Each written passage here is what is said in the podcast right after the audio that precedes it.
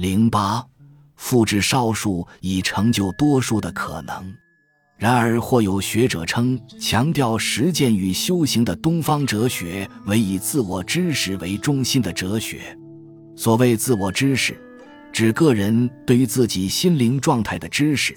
这样的经验属于个人所有，无法直接与旁人分享，也不易证实不同个体之间经验的异同。自我知识可略分为两类：与本研究相关的是，经由某种训练。实践或修行而获得的知识，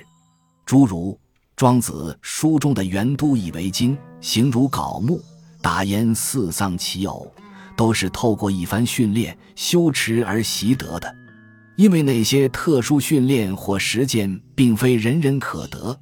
因此拥有这类自我知识的人比另一类少得多。尤其某些自我知识，例如真人的知觉、境界等。甚至只有极少数人具备。对于西方哲学主流来说，这类以自我知识为中心的哲学，在理论上较难有客观的说服力，尤其对不具该知识的多数人而言更是如此。因为大多数人皆未经过这样的训练、修持与实践，或者虽多少经历过，却没有获得类似的体验。由于不具相关的自我知识。所以，大多数人只能任意选择相信与否，而无法诉诸客观的论据。这也正是东方哲学在西方常不受接纳，而被认为是宗教的主要原因。如此对东方哲学的质疑，正好呼应了汤前太雄的观点：近代性的思维容易陷入的缺失，就是把不特定多数人的情况当作正常。而把不符合该基准的一切全都看作是异常，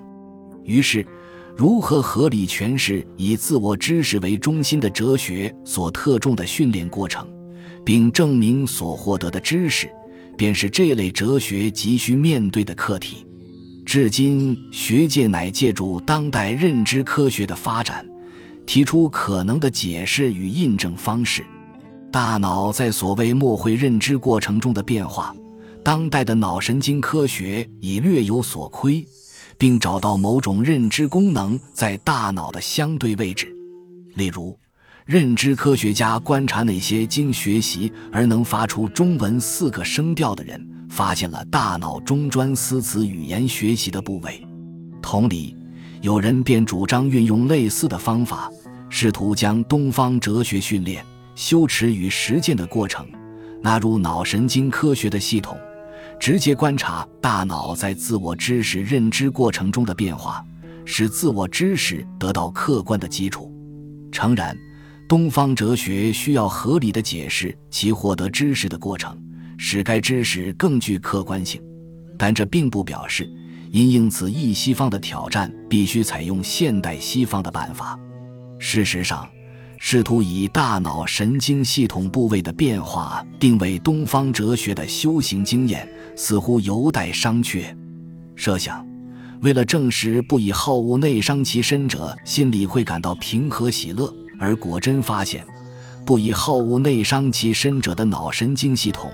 总是处于假状态而感到喜乐，相对的，以好恶内伤其身者则总是处于乙状态而不感到平和喜乐。然而，此等对应关系，即使恒常出现，究竟对于不以好恶内伤其身的功夫或境界提供何等解释或证明呢？脑神经系统与功夫、境界的对应关系，能否说明不以好恶内伤其身者内心为何会产生平和喜乐？或谓，因为脑神经系统的假状态发生了。所以，不以好恶内伤其身者，心里产生了喜乐。但凭此解并不足够，因为即使刻意运用科技方法，在以好恶内伤其身者的脑神经系统中引发假状态，而使他感受到不以好恶内伤其身者内心的平静安适，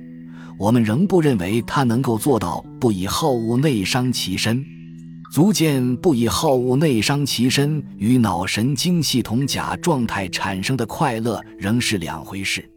脑神经科学家荣获发现了假状态与某种快乐之间有因果关系，但仍然没有真正解释不以好恶内伤其身者为什么会产生快乐。因为脑神经科学只着重脑神经状态，而未针对不以好恶内伤其身这因素，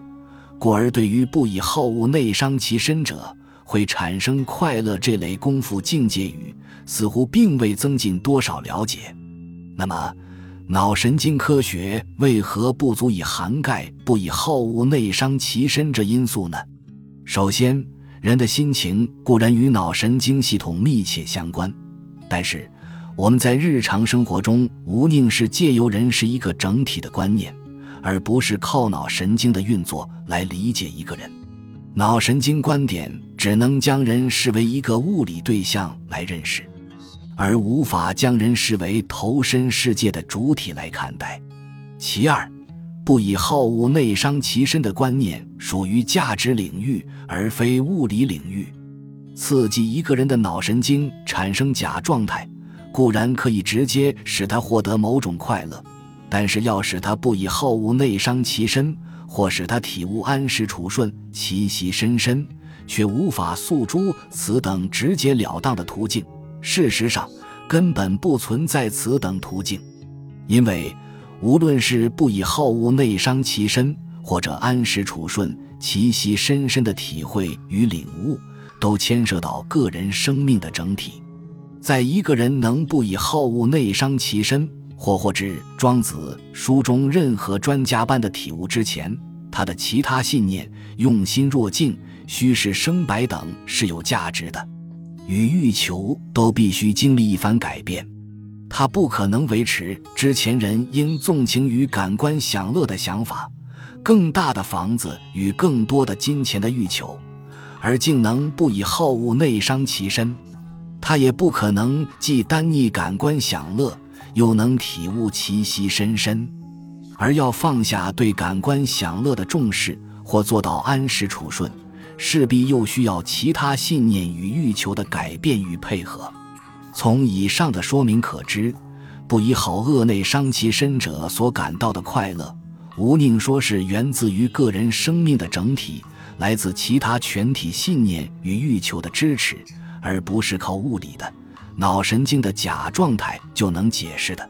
假状态的发生容或使一个人感到快乐，但那种快乐却不能称为不以好恶内伤其身所产生的快乐。两者之所以不能等同，是因为假状态的发生是一种脑神经的物理观的描述。而不以好恶内伤其身是一种价值观的描述，此两种对于人的认识系统迥不相谋。所以，假状态的发生固然在物理上可以促成某种快乐感觉的产生，却无法用来解释不以好恶内伤其身这种属于价值领域的功夫境界语。价值领域中的因果陈述，仍以从价值系统本身寻求诠释为宜。除非无人根本打算放弃该价值系统。同理，庄子学说中专家所真挚的理想境界，固然与脑神经系统有关联，但是庄子对这些理想境界的描述，显然皆非依照物理或脑神经的观点而立，而是依傍一套对人的特有理解。因此，观察大脑在训练专家或模拟已成为专家的过程之变化。即使能找出某种因果关联，例如以脑神经柄状态来解释奇息深深的境界，但仍然是不足的，因为奇息深深此等身体感或身体技术的描述背景是庄子或东方传统特有的人观，若不能从庄子的观点来理解奇息深深，纵使脑神经的柄状态。其息深深的客观对应关系已属牢不可破，也只成就了脑神经科学，而不成其为庄学。换言之，脑神经的柄状态、其系深深的对应关系，充其量只是让脑神经科学的客观说服我们。至于庄学本身，仍没有因此而更客观、更具说服力。笔者以为。有另一种可能的诠释与印证方式，即是探究庄子书中训练专家或模拟已成为专家的过程。首先，我们需修正所谓传统东方哲学的自我知识乃是个人对于自己心灵状态的知识的看法。所谓对自己心灵状态、意识状态的知识，并不足以说明庄子。乃至整个传统东方哲学之自我知识的内涵，以庖丁之解牛体为例，所涉及的并不只是专注、敏锐的心灵或意识状态，更非指眼力或视觉的专注而已。庖丁为文惠君解牛，手之所处，肩之所以，足之所履，膝之所栖，哗然向然，奏刀豁然，莫不中音。使臣之解牛之时，所见无非牛者。三年之后，未尝见全牛也。方今之时，臣以神欲而不以目视，观之止而神欲行。一乎天理，披大切，导大款，因其固然。既经恳请之未尝，而况大姑乎？在解牛的过程中，披大切。导大款的步骤还需要触觉、运动感等其他感官知觉，甚至超感经验的配合，才能成功的解牛而不伤刀刃。此外，庖丁解牛的技能，庖丁可以代换为任何执司之人，牛体也可依情境的不同而替换成任何事物对象，均可透过一套教导训练或模拟学习的方法方式，传递给不同理论背景。甚至原本感官经验和庖丁完全相左的另一个人、少数人、多数人、异域人、异代人，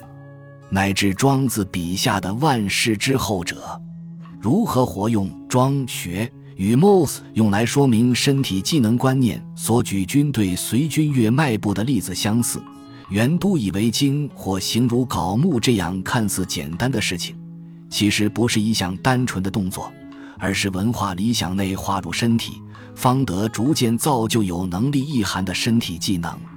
探究庄子书中专家与生手的课题，将更加彰显非语言性的身体感和记忆乃是人类重要的知的方式，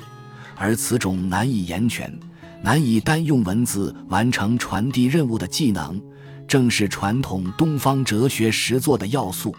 以太极拳修炼论述中生活太极化的部分为例，顶头旋、竖起脊梁、尾闾中正等操作指令，提醒我们行止坐立均要提高颠顶，拉长身体纵轴，保持尾椎端正而使脊椎直立；或者坐则随时微坐，竖起脊梁，